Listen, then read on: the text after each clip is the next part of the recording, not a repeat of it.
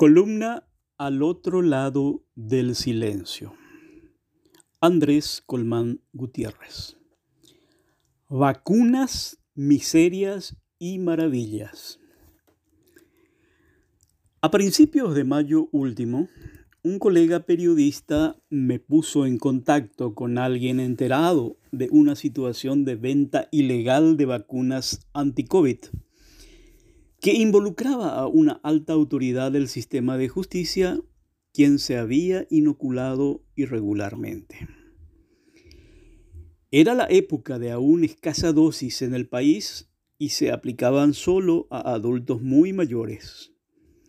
Habían estallado los primeros casos de vacunación BIT, que llevó a la expulsión de la senadora colorada Mirta Gusinki del Congreso, de modo que la información tenía un gran interés público. Tras exigir promesa de confidencialidad y protección de fuentes, la persona me citó en una oficina en Asunción, en donde me presentó a un joven, quien relató que a través de un grupo privado de WhatsApp recibió el siguiente mensaje. Hay un tipo que nos puede conseguir la vacuna contra el COVID aunque no tengamos la edad. Hay que pagar 350 mil guaraníes por la primera dosis. El joven aceptó junto a su novia, suegros y algunos amigos.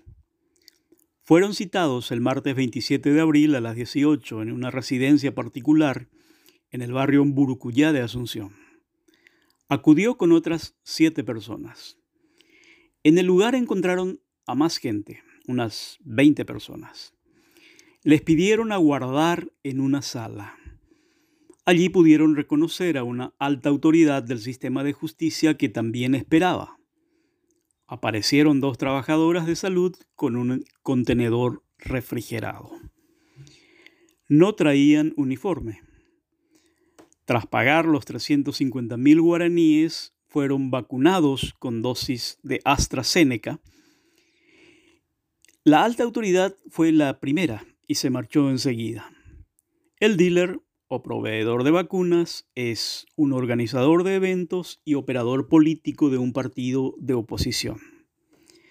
Ya había sido acusado de, realizar vacunación BIT a domicilio en el sitio web laresistencia.com.py en fecha 12 de abril.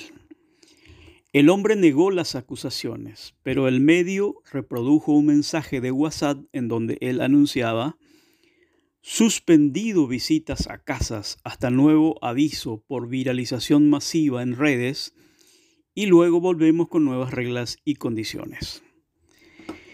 El testimonio del joven fue corroborado por su novia y por otro amigo, pero ninguno aceptó aparecer mencionado en el reportaje por miedo a las consecuencias de su actuación ilegal y por posibles represalias de la alta autoridad complicada. En la plataforma Vacunate del Ministerio de Salud no figuraban los nombres de ninguno de los 20, a diferencia de lo que sucedió con la ex senadora Gusinki. Al no poder contar con testimonios asumidos públicamente ni con un sustento documental, optamos por no publicar el reportaje. Mi experiencia profesional me asegura que las fuentes decían la verdad y que el tráfico ilegal de vacunas anti-COVID existió y probablemente siga existiendo. Cumplo al menos en relatarlo genéricamente. Hoy el caso ya tiene menos relevancia, cuando gran parte de la población puede acceder libremente a las vacunas. La llegada de un millón de dosis de Pfizer y todo el fantástico operativo para vacunar a miles de personas como nunca antes en la historia, instaura un clima de fiesta nacional con esperanzas de superar pronto la larga crisis de la pandemia. No olvidemos, sin embargo, que la corrupción no se ha disipado y, así como ahora vemos tanta maravilla, también existen las miserias humanas que probablemente siguen al acecho entre los resquicios del sistema.